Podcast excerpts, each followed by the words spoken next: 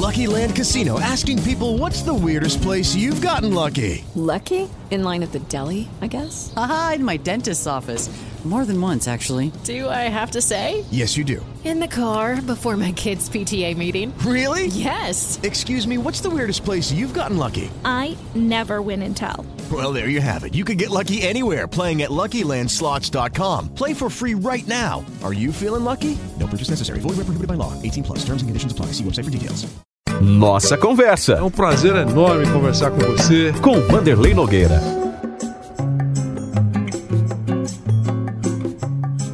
A nossa conversa hoje é com Amir Somoji, um dos melhores e maiores especialistas brasileiros em marketing e gestão esportiva. O Amir, que eu conheço, tenho o prazer de conhecer há muitos anos, é administrador de empresas, enfim, especializado em gestão esportiva pela Fundação Getúlio Vargas, pós-graduado em marketing esportivo pela Universidade de Barcelona e, claro, tem muita coisa para contar para nós.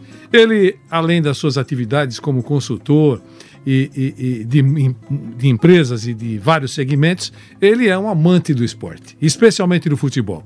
E sempre que pode, quase sempre pode, faz análises profundas sobre a vida financeira do futebol brasileiro, dos clubes brasileiros, enfim, aquilo que ele considera em alguns momentos um grande desperdício de tempo e de dinheiro. Os clubes ficam com seus cofres vazios porque a gestão é fraca. Amir, um grande abraço, prazer, prazer em revê-lo. Vanderlei, obrigado pelo convite, obrigado pelas palavras. Realmente já nos conhecemos há tanto tempo, né? Quantas entrevistas. E o que mais me assusta é que de 10 anos para cá mudou o volume de dinheiro, mas os problemas permanecem é, inalterados. Eu acho que essa vai ser uma boa tônica para a gente discutir, porque o mercado brasileiro, como você bem disse, desperdiça oportunidades. Nós temos grandes oportunidades, são desperdiçadas e os clubes agora, por exemplo, discutem, por exemplo, a transformação de clubes em empresa, quando isso foi ventilado inicialmente em 98. Quer dizer, então olha quanto tempo demorou enquanto os clubes europeus se transformaram nessa potência global e nós ainda procurando o nosso caminho. Então vai ser muito legal poder debater todos esses temas aí com você. E aí, o que é que os clubes deveriam fazer para não ficar nessa pindaíba financeira que eles alegam ter? Uh, nós temos estádios que não são ocupados inteiramente, né? Uh, alguns espaços ociosos, efetivamente. Enfim, o chamado legado de pós-Copa não aconteceu. Queria que você falasse um pouquinho sobre isso. Muito bom. A verdade é que o Brasil é uma potência do ponto de vista econômico, é, nesse mundo do marketing, nesse mundo das promoções, nesse mundo da comunicação. O Brasil é entre os emergentes, pensando que a China já não é mais um país emergente, já é uma realidade né, econômica, então o Brasil, entre os emergentes, é o maior mercado de mídia e entretenimento. Então, quando a gente fala em mídia, entretenimento, consumo dos brasileiros, nós somos uma potência, maior, inclusive, que países importantes. É, do ponto de vista econômico, como Canadá, Espanha, Itália, próximo ali à Inglaterra. Aí vem a questão: por que, que o futebol aqui não caminhou junto com esse mercado? Porque os clubes sempre foram refratários a mudanças. Então, quando começou lá Lei Zico, depois Lei Pelé, depois a Lei de Moralização, depois veio o Time Mania, agora a Profute, os clubes sempre tentam se dar bem. O que, que significa se dar bem? Requalizar minha dívida, refinanciar com o governo, é assim eu posso pagar o salário do jogador e depois eu vejo como é que o governo me ajuda. Quer dizer, nunca houve uma seriedade na administração do futebol. E toda vez que os clubes quebram, do ponto de vista financeiro, ou é um Botafogo, ou eventualmente pode ser um outro clube, o Flamengo em áureos tempos, ou o Vasco, vem todo aquele movimento em Brasília para fazer uma nova lei. Então, o ambiente de negócio não funciona assim. O Entra em ação a bancada da bola. A bancada da bola, que como nós sabemos, não tem direita e esquerda. É o único ambiente hoje no Brasil em que não tem briga política. Há um objetivo comum. O que é muito interessante porque isso poderia ser bom para o futebol brasileiro, termos uma união, mas ao contrário, é sempre pensando em como ser ref, é, refratário a mudanças estruturantes. Então hoje, o Brasil, embora seja essa potência, fatura muito pouco com o torcedor. E o torcedor é parte fundamental. Quando você vai ver as contas do Barcelona, do Real Madrid, do Manchester United, de qualquer um desses times europeus, o torcedor está em todas as fontes. Na televisão, ele não está diretamente, mas ele está no canal do clube, ele está nas redes sociais do clube, ele está as receitas que são oriundas da mídia, que não televisão, o torcedor está. No marketing, ainda que o patrocinador pague diretamente ao clube, você tem mil alternativas para o torcedor consumir. E o estádio, obviamente, que é praticamente 100% torcedor. Então, em todas as fontes de receita, o torcedor participa. Um estudo recente que minha empresa publicou mostra que praticamente 80% do faturamento dos clubes brasileiros vem do que eu chamo do business to business, que é o quê? Negócio do clube com empresas. Então, a televisão, é o patrocínio, é a venda de jogador. O torcedor representa ínfimos 1,1 bilhão de reais. Quer dizer, todos os torcedores, quando gastam por ano no futebol brasileiro, gastam 1,1 bilhão de reais. Você está se referindo aos clubes da Série A? Todos os clubes. De Esse todo- valor inclui todos Profissionais, os os clubes, clubes profissionais. Os clubes profissionais do Brasil movimentam 1,1 bilhão de reais com o torcedor.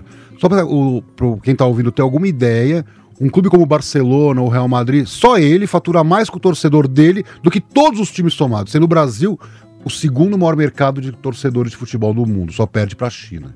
Então, esses dados, e tem, podemos des- destacar vários outros, mostram que há uma incapacidade gerencial dos clubes. Eu brinco que nessa loucura que virou o futebol brasileiro, era melhor trazer então o CEO do Manchester City, o CEO do PSG, traz o CEO do Barcelona e vamos entregar o Flamengo com 40 milhões de torcedores, ou o Corinthians com 30 milhões, na mão desses caras, que estão acostumados à escassez. Estão acostumados a trabalhar com clubes que têm 3 milhões de torcedores. Por uma cidade de Manchester, de Manchester, que tem dois times gigantes hoje lá, tem 500 mil habitantes. Claro, ah, mas eles são globais, mas ali o estádio é frequentado praticamente pelos moradores da região. Então o cara fala que em São Paulo não cabem três clubes, mas aqui tem 20 e tantos milhões de habitantes. Cabe e sobra. Se você não tem capacidade para atrair 40, 50 mil pessoas para dentro de um estádio onde você está gastando quase 400 milhões por ano para montar um time, fecha a firma e contrata gente mais capacitada. E é isso que é o ponto. Os mais capacitados estão fora dos clubes. Tenho vários amigos altamente capacitados que não conseguem entrar nos clubes. Por quê? Um pouco porque não vivem a política do clube, e isso é um ponto. Então o cara pode ser muito capacitado, mas ele não vive a política do clube, dificilmente ele vai participar da gestão. E depois, ele não é bajulador.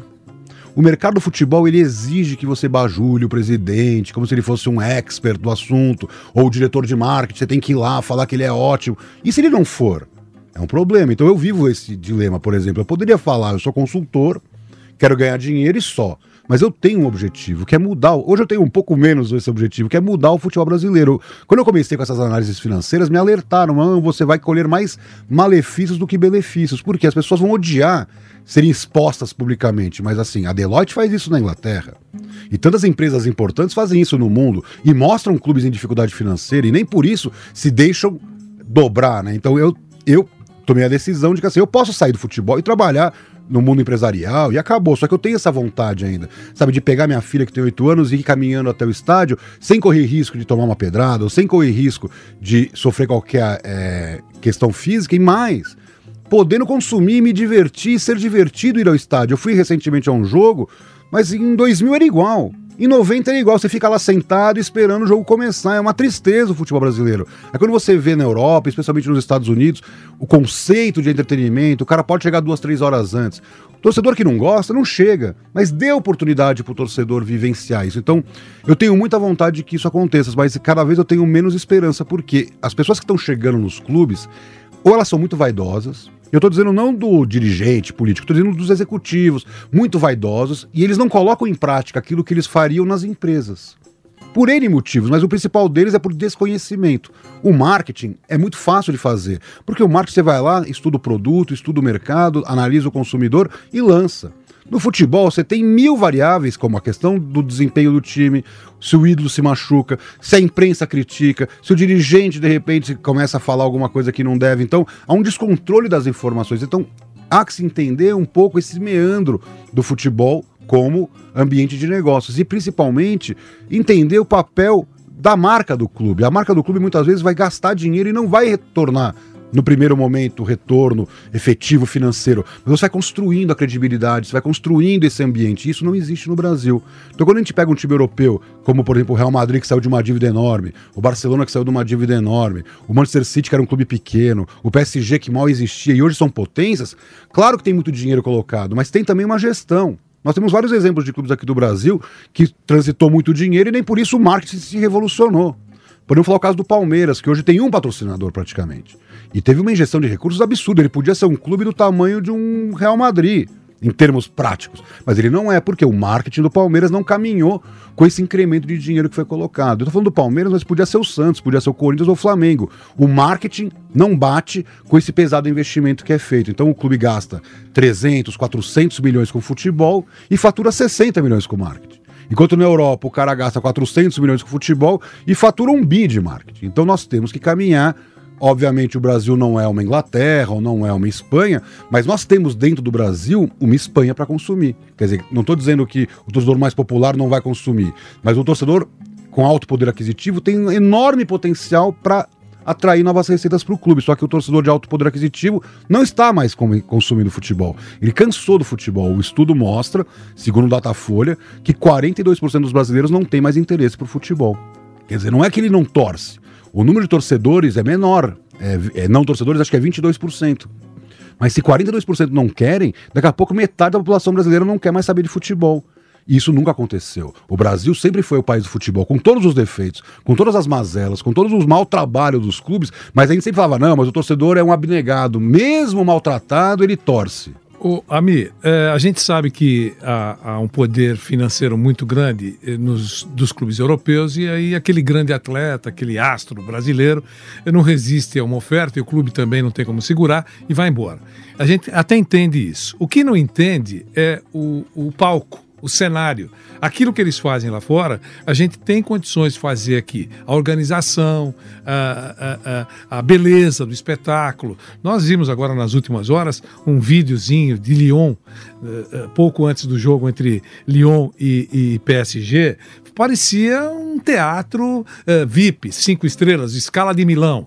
Né? Aquela apresentação, nem que tivesse o Nogueirinha jogando lá, com todo o seu pé torto, mas o espetáculo é bonito. Isso a gente tem condições de fazer e não faz. Perfeito, porque eu acho que essa é uma discussão é, muito profunda. Eu sempre defendi que a indústria do futebol no Brasil só vai evoluir se a gente mantiver os atletas. O ídolo é o combustível.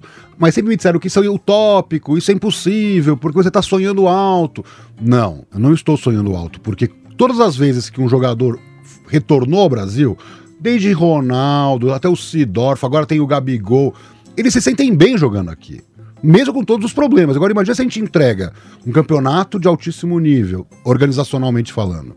Se a gente entrega gramados de ótima qualidade, arbitragem de ótima qualidade, uma torcida apaixonada, engajada pelo seu clube, um respeito, né, ele como ídolo. Esse cara não vai embora. Pergunta pro Gabigol se ele quer ficar na Inter de Milão, no Benfica ou no Flamengo. Entendeu? Então a questão aqui não é o nosso ambiente ser pobre, todo mundo quer ir embora, fazer o seu pé de meia. Se o cara é um ídolo, eu vou pensar no Rogério Ceni. O Rogério Ceni, em um dado momento, acho que 80% das camisas do São Paulo eram vendidas por ele. Olha a importância que o Rogério Ceni tinha naquele momento para o São Paulo. E ele ganhava por isso, quer dizer, ele ganhava muito bem, diga-se de passagem. É um cara que se estabeleceu na vida financeiramente muito bem, sem ter ido jogar na Europa. Quer dizer, então dá para a gente entregar isso. Só que qual que é o problema? O, o jogador não manda na vida dele. Então, primeiro tem essa questão: você tem o empresário. O empresário quer vender.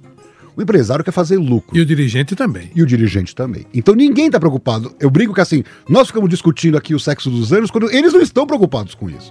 Nós sim, porque nós sabemos que o produto futebol brasileiro está mal trabalhado. Quando a gente olha, por exemplo, hoje, o Brasil é a sexta liga em faturamento do mundo tira jogador de venda jogador, já que na Europa não se trata esse, essa receita como operacional. Então, tiramos jogador e o Brasil é a sexta liga.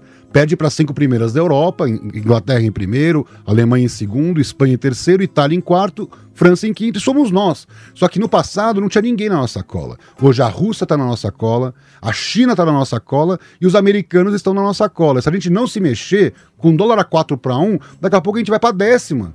Porque, claro, tá todo mundo se mexendo. Então as pessoas me falam: não, nós temos que pensar primeiro no torcedor local para depois buscar a internacionalização. Eu acho o contrário, nós temos que pensar no torcedor local e na internacionalização. Não é o clube. O Manchester United não se internacionalizou sozinho. Foi a Premier League que foi para a Ásia e ele, como principal clube, se beneficiou disso. Então, Flamengo, Corinthians, São Paulo, Palmeiras, Santos, Cruzeiro, Atlético estão vacilando. Porque se, se, se, o Campeonato Brasileiro se internacionaliza, naturalmente as principais marcas serão as mais beneficiadas. E aqueles clubes que tiveram títulos internacionais recentes, como por exemplo o caso do Corinthians, como o caso do São Paulo, como o próprio Internacional, esses clubes poderiam, inclusive, se mostrar para o mundo. Eu sempre falo, o Manchester City nunca foi campeão do mundo. PSG nunca foi campeão do mundo. O São Paulo foi tricampeão do mundo e ninguém sabe desse tamanho de clube que nós temos aqui no Brasil. Então, nós nos apequenamos. Então, claro que nós podemos mudar. Eu acho que foi o que você falou agora. Nós temos arenas novas. Há 10 anos nós não tínhamos nada. Então nós poderíamos estar trabalhando né, com conceitos de entretenimento, divertir o público, vender a marca do clube. O investidor, né, o patrocinador tem interesse por isso, só que ele não tem interesse é por polêmica, por dirigente falando besteira na televisão, por notícias negativas, polêmicas, páginas policiais. Quer dizer, o que aconteceu no Cruzeiro? Que patrocinador que quer estar num clube que está envolto em tantas coisas erradas? Então nós temos que arrumar o futebol brasileiro e a mudança não vai, infelizmente, acontecer pelo viés político. É, o dirigente político ele é um ser político, então ele, como o nome próprio diz, ele tem interesses muito mais eleitoreiros, políticos e vaidade do que fazer uma mudança radical. Aquela história. Não vou deixar dinheiro do caixa para o meu sucessor gastar e ser campeão. Não, então eu gasto eu primeiro. Você acha que a mudança pode começar em algum momento pela CBF? Eu acho que a Ou CBF. é utopia? Ela é uma utopia, mas assim, eu sou o maior crítico. De todos os meus pares, eu sou o único que critica abertamente a CBF. Alguém pode falar, nossa, você é louco. Você é um consultor de marketing e se um cliente te pedir alguma coisa na CBF, você tem portas fechadas. Sim, infelizmente, se um cliente me procurar e me pedir ajuda para entrar na CBF, eu não vou poder ajudar. Porque as portas estão fechadas para mim. Infelizmente, mas isso não é para sempre. E se for para sempre, eu durmo tranquilo de que eu prefiro fazer negócios com outras pessoas do que na CBF. Qual é o problema da CBF hoje, na minha opinião? A CBF ela tem dois graves defeitos. O primeiro deles é não ter organizado o futebol brasileiro. Então, isso para mim é indiscutível que é um problema grave que nós temos que resolver. Das competições, da arbitragem, da segurança nos estádios, de vários aspectos técnicos e também mercadológicos, como essa questão da internacionalização. Agora, o segundo é ela não larga o osso. Porque se ela não quer o campeonato, porque eu não sei fazer, eu não gosto, vamos montar essa liga, eu vou, Vou cuidar ajudar. só da seleção. Vou cuidar da seleção, que é o que 90% do dinheiro dela vem dali mesmo. Então, para que, que eu preciso do futebol? Então, deixa o futebol para os clubes. Só que, como os clubes também não têm capacidade organizacional, talvez a CBF poderia ela mesma ajudar. Mas não, ela, ela não quer ser liga, ela não quer ser gestora, ela não quer cuidar do marketing, ela agora bota carro para. Eu, eu, eu participo de grupos eh, internacionais de especialistas em gestão esportiva. Aí os caras perguntam, pô, Amir, como é que tá esse negócio do carro? Eu falei, olha estão dando carro para lotar o estádio, quando na verdade deviam estar dando qualidade no conteúdo para lotar o estádio. Fazer campanha de marketing para lotar o estádio. Se a, se a estratégia do carro fosse para ativar a marca do patrocinador, eu até parabenizaria. Falei, olha, parabéns à CBF. Eles poderiam nos enganar. Eles poderiam falar, olha, estamos aqui ativando e, e paralelamente ajudando o público. Não, vamos só pensar em aumentar o público no estádio dando carro. Então, o que eu falo é o seguinte: isso é legal dentro de um contexto maior. Então, ou a CBF larga o osso, ou ela age como uma liga. Então, por exemplo, quando a MLS lança a sua, a sua campanha de promoção da liga, ela está promo ela tá promovendo os 22 times da MLS. Não o Flamengo ou o Corinthians, os queridinhos, como brincam. Todos os clubes. Então, nós temos que entender o seguinte: a Chapecoense, o Figueirense, o Náutico, o Sport, todos esses clubes são importantes. Não só o Flamengo, o Corinthians, o São Paulo e o Palmeiras. Então, e essa é uma discussão que eu tenho no Twitter, assim, a torcida do Flamengo me adora porque eu respeito muito a gestão do Flamengo e falo muito sobre a gestão do Flamengo. Mas aonde, e tal, tem milhares de seguidores flamenguistas. Aonde a, entorna o caldo é quando eu falo de divisão das cotas de TV. Aí os caras surtam. Porque não é porque eu falo bem da gestão do Flamengo que eu defendo o que o Flamengo defende. O Flamengo e o Corinthians defendem que, como eles têm 70 milhões de torcedores, eles têm que receber muito mais. Vai lá na Inglaterra. O Manchester United tem muito mais torcida do que o Wigan. E o Manchester United não tem o poder de negociar um contrato de televisão separado. Por quê? O Wigan também é parte integrante da competição, ainda que obviamente não tem a mesma importância mercadológica. Então a liga ela vem para equilibrar um pouco essa questão.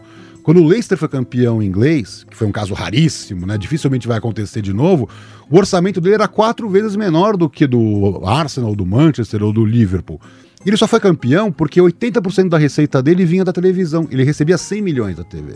Então eu fiz uma comparação com a Chape. Quando a Chape estava muito bem, eu falei, a Chape faturava 30 milhões da TV e o Flamengo 300. Se o Flamengo faturasse 150 e a Chape 100, com a capacidade que a Chape tinha naquele momento de eficiência, é capaz dela pudesse até ser campeã brasileira. Então, nós queremos que esses clubes possam ser campeões. Claro que na Inglaterra hoje tem um grupo chamado Big Six, são seis maiores. Dificilmente o título não vai sair de um deles, mas por conta da, do mérito desses clubes em trabalhar o marketing, a globalização do seu negócio, a expansão do seu, do seu mercado consumidor e, obviamente, a questão do estádio. Agora, naquilo que compete à liga, ela tenta dar um equilíbrio. Por quê?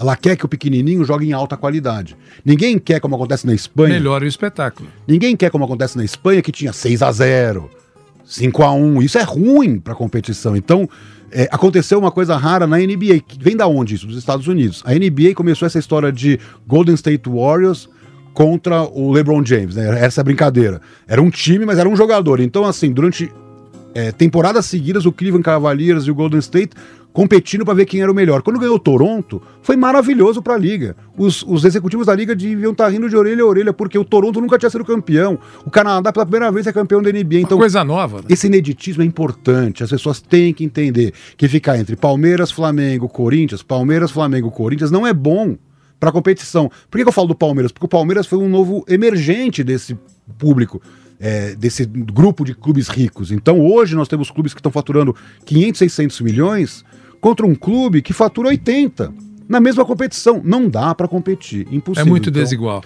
O, o, o Ami, é, você falou muito em liga e a liga parece que é um sonho dourado de muita gente. É, não há um líder, falta uma liderança para erguer a bandeira e eu quero fundar uma liga. Quem está comigo? Isso não existe. É falta de competência, falta de interesse. É, é melhor ficar assim porque as vantagens são melhores. É, como é que você avalia isso? É, a verdade é que assim, quando nós tínhamos o Clube dos 13, o Clube dos 13 ele foi. E foi o... implodido. Foi implodido é, é, pensando nesses objetivos particulares de cada clube ou pessoas, não importa, mas foi implodido, ainda que não fosse o ideal, provavelmente o Clube dos 13 seria o núcleo duro da criação dessa liga, não tenho a menor dúvida. Então, talvez por isso que foi implodido. Mas o problema do Clube dos 13 é que ele era apenas um cartório de negociação de de transmissão. O que, que é uma liga? É a televisão, claro, a televisão é o principal fonte de receita. Hoje a, a, a, Globo gasta mais de 2 bilhões por ano com, com o futebol. Então, não preciso nem falar o tamanho da importância econômica né, dessa, dessa receita. Mas, por exemplo, quem vai cuidar da arbitragem? Quem vai cuidar do STJD? Quem vai cuidar do doping? Quem vai cuidar da, da, dos gramados, da iluminação? É a Liga. Quem vai cuidar dos projetos sociais, que ninguém fala, mas a Premier League gasta uma fortuna em projetos sociais. E não é para o Manchester United, é para o Sunderland, é para o time pequeno lá do interior, que tem menos capacidade organizacional e principalmente menos recursos para investir em ações como essa. Então, quando você promove, de repente o Corinthians vai dizer, eu sou Corinthians, eu quero o primeiro. Não, vamos fazer lá para o time menor, que tem menos capacidade é, econômica para fazer. Aí o cara vai dizer, não, mas eu quero. É o que aconteceu com a Copa do Brasil. Agora tem Copa do Brasil, Sul-Americana, Libertadores, está tudo misturado. Não, o time sai de uma. Às vezes, se você não se liga, você não sabe que competição está acontecendo. Houve um, um, um desajuste do futebol por interesses comerciais. E a Liga não permitiria isso. Na Inglaterra, que eu falo sempre da Inglaterra porque é a liga mais forte, e lá o poder do dinheiro pesa muito, país mais liberal do mundo, mais que os Estados Unidos, inclusive, foi lá que nasceu o capitalismo, e na Inglaterra tem seis pacotes de televisão para você comprar.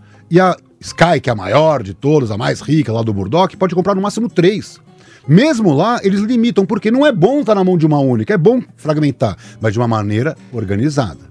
Hoje o que nós temos é uma desorganização, clube que não assinou, então não pode passar. Teve o jogo do Palmeiras que não foi transmitido, teve o jogo do Atlético Paranaense que não foi transmitido. Isso é ruim. É ruim para todos. É ruim para o clube que não tem a transmissão, que tem menos exposição para o patrocinador, para o torcedor, para o futuro torcedor que hoje está torcendo para time europeu, que é uma realidade. Daqui a 20 anos, talvez o número de torcedores brasileiros tenha caído muito.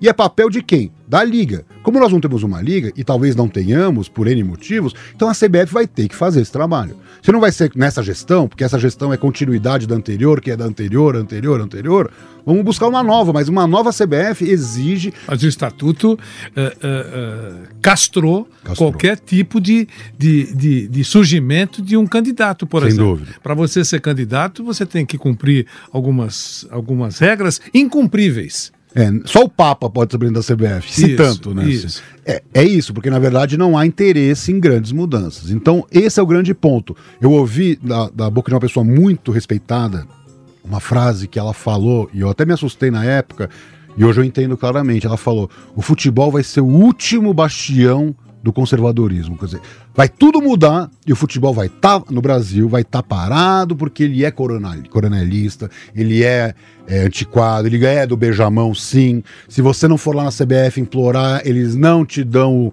o direito de fazer de, determinada ação, pode ser uma ação de marketing, pode ser uma viagem internacional. Então você brigar com a CBF, meu caso, eles fecham suas portas, eles falam mal de você, mas assim, os meus estudos eles não podem controlar. As reuniões que eu faço fora do Brasil, eu tô indo para Buenos Aires semana que vem passar uma semana, eles não podem controlar. Então, eles não são donos do mundo. E é isso que os clubes, eu, pequeno, pobre, posso. Imagina um Flamengo. O Flamengo falou, eu não entro em campo. E quero ver você fazer o Flamengo entrar em campo. Que se o Flamengo não entrar em campo é uma, é uma revolução. Como aconteceu tantas vezes na Libertadores, com erro de arbitragem, com violência com torcida, violência dentro de campo. Né? Aí a Comebol, e aí os caras brigam comigo que eles falam que eu sou é, pessimista. Agora eu sou chamado de pessimista porque eu, eu critico a nova Comebol. A nova Comebol. Não é a, nova. A nova Comebol levou o jogo para Madrid. Eu até brinquei, eu, como conhecedor da Libertadores da América, falo: o único lugar que eles não podiam ter levado essa competição foi para Madrid, porque na verdade era a Libertadores da América, era a libertação da América da, da, da, da, da Espanha. Então, assim, até mercadologicamente, leva para Barcelona, então, né, pelo menos.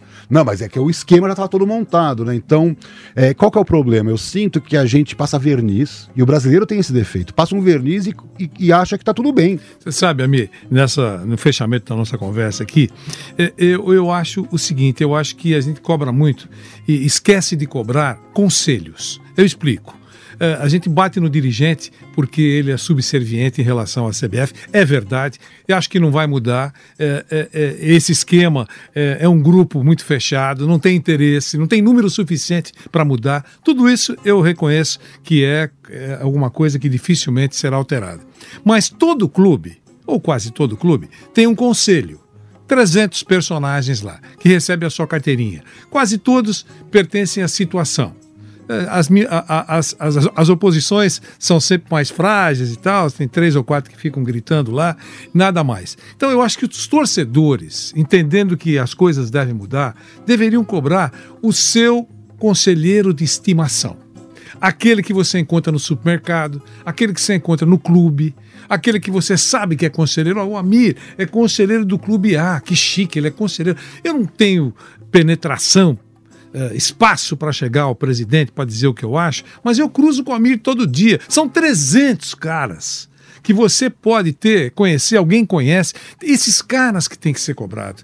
Porque o presidente está pouco ligando para a cornetagem que você faz quando você coloca uma faixa lá, abaixo fulano e tal, hashtag fora Amir, fora Vanderlei, não está nem aí. Eu acho que é o conselheiro que tinha que ser cobrado e ficar envergonhado com a cobrança que recebe, por exemplo, na padaria, no supermercado, no estacionamento. Esses caras que tinham que fazer alguma coisa para peitar os presidentes e eles ficam é, numa zona de conforto, esses presidentes, todos eles, numa zona de conforto, porque os, os, os conselhos são mansos.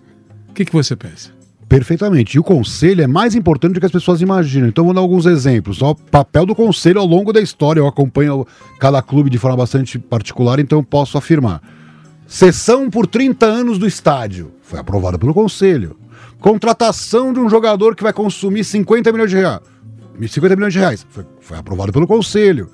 Tantas decisões erradas. Importantes. E importantíssimas que limitam. Vou dar um exemplo. Se o Corinthians tivesse aprovado um modelo parecido com o do Palmeiras, o Corinthians não estaria na situação que está hoje. Por quê? Porque ele teria uma receita como a do Palmeiras, garantida, e deixaria o, o, o rombo para a administradora do estádio. O Corinthians, com essa história de querer ser dono do Itaquerão, ele simplesmente implodiu as suas finanças, porque nenhum clube brasileiro tinha capacidade econômica para construir um estádio de um bilhão de reais. Nenhum. Nem o Flamengo nem o Atlético Paranaense, nem ninguém. Então a verdade, né, Vanderlei, que o conselho é muito mais importante do que as pessoas imaginam. Porque na hora que você dá um cheque em branco para um presidente maluco, megalomaníaco, ou simplesmente para um presidente que não entende, porque assim, existem duas questões aqui. Uma é a incapacidade gerencial que eu, eu, respeito, que de repente o cara tá lá, mas nunca, nunca administrou um orçamento de 400, 500 milhões, eu até admito o erro. Do cara vem e fala, olha, eu nunca não tenho essa capacidade técnica, tô aqui, mas não sei. A outra é fazer errado. Fazer de propósito. Aí não dá. E aí eu acho que muitas vezes ele faz de propósito dizendo que não sabia, que achou. Por exemplo, os estádios, eu fiz business plan para estádio na Copa do Mundo, fui contratado. E eu fiz, paralelamente, por minha conta, é, análises econômicas de, de outros estádios. E o estádio que fatura, por exemplo, hoje 40, 50, 60 milhões, tinha que faturar 200 milhões. Então existe uma incapacidade técnica na hora que você está, por exemplo, negociando com o investidor, ou contratando a auditoria que está fazendo esse business plan, de falar, não, mas espera, tá muito otimista isso aqui. Que quando eu fiz, por exemplo, eu fiz para o Estado do Atlético Paranaense o business plan que foi para o BNDES. Depois de tantos anos ali, eu falei que ia chegar nos 100 milhões. Até hoje não chegou nos 100 milhões. Já devia ter chegado. Tá nos 60 milhões. Tá muito aquém. Mas era 100 milhões e não 200. O do Conde tinha que faturar 200 milhões. E, e fatura quanto? Fatura 60. No, e ainda porque o Corinthians é campeão ano sim, ano não. Porque se o Corinthians começa a ficar em 14 todo ano, por exemplo, vai, vai para quanto a média? Se o Palmeiras começa a ficar em 14 todo ano, Pode acontecer. O Real Madrid não tomou um sacode logo na primeira rodada do espanhol, quer dizer, pode acontecer em tudo no futebol. O Barcelona não está em sexto, se não me engano, na, na Liga Espanhola, vai melhorar. Mas assim, já é crise. Então, assim, a crise no Brasil tem um peso muito grande na parte econômica, porque o torcedor brasileiro não é um apaixonado é, pelo seu clube, como as pessoas acham. Ele é apaixonado pelo seu time ganhando. Se o time não ganha, eu não compro camisa, eu não renovo o sócio torcedor, eu não vou no estádio. Ah, é para todo mundo? Não tem um núcleo duro ali de torcedores que são fanáticos, mas aquilo ali não paga a conta. Quem vai pagar a conta são 50 mil que tem aqui no jogo. Então, qual que é o grande problema do futebol brasileiro? O ambiente político, então a mudança para a empresa pode resolver? Bom, o Figueirense acabou de devolver a empresa, né? Não quer mais ser empresa. O Bahia e o Vitória também já não querem mais, não, não quiseram mais ser empresa. Então, ser empresa pode ser bom se você colher benefícios dela. Quer dizer, se você vai ter uma exigência muito maior na gestão e em contrapartida você atrai muito mais investimento, você passa muito mais credibilidade, muito mais patrocínio. Óbvio, valeu a pena. Agora, pagar a conta de uma empresa gerindo ela como se fosse um clube, que é o que acontece na prática aqui no Brasil, você vai pagar mais imposto, você vai ter mais exigências. Caso de Portugal, por exemplo, eu fiz um estudo sobre o mercado português. Os clubes portugueses são os maiores vendedores de jogador da história. Né? Um país daquele tamanho, que produz uma riqueza daquele tamanho em termos de venda de jogador, ele compra aqui barato. Desde a época da colônia até hoje eles estão fazendo isso, que agora eles fazem de forma inteligente. Pega um jogador por 5, 10 milhões e vende por 80 milhões. Qual é a questão? Portugal tem ações na bolsa. As ações dos clubes vão lá para baixo. Por quê? Toda hora que o clube deveria estar tá bem é quando vai vender o jogador. Só que esse dinheiro não é devolvido para o investidor. O jogador não entra na conta da ação. Estou dando um exemplo de uma coisa bem técnica que eu identifiquei analisando os balanços dos clubes portugueses. Ele pega esse dinheiro e contrata igualzinho a gente. Contrata tudo em jogador.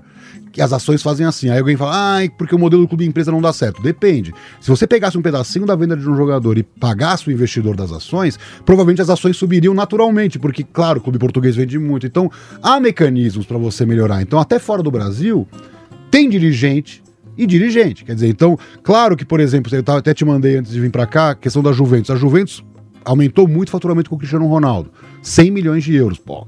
100 milhões de euros, o Cristiano Ronaldo pagou a conta. Não, não pagou. Porque custou tão caro a contratação dele que está no prejuízo. Pode ser que em dois anos pague, mas hoje a Juventus de Turim não é um, um, time superavitário por conta de uma grande contratação. Olha que coisa louca, na Europa, Champions League, o maior time da Itália, o maior supercampeão da Itália também não está fechando a conta. Então, é mais complexo do que simplesmente falar, não, vamos contratar o jogador e vamos pagar essa conta com marketing. Se você tiver marketing, talvez você possa fechar a conta. Agora, sem marketing, que é o que acontece na Seguramente prática, a conta não fechará. A conta não fechará. Meu caro Amir, foi ótimo essa nossa conversa com você. Aprendi um pouquinho mais, como sempre, conversando com você.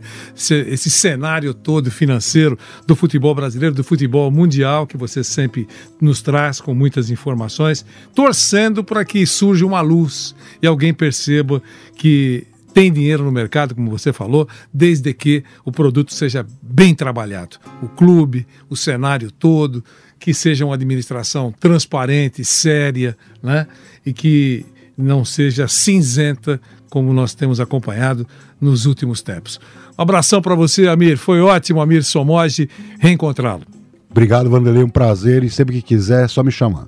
Essa foi a nossa conversa. Falamos um pouco do futebol, do mercado do futebol, do produto futebol com Amir Sonoge. Essa foi a nossa conversa para você. Nossa conversa. Mais uma vez agradeço a sua presença nessa nossa conversa com Vanderlei Nogueira.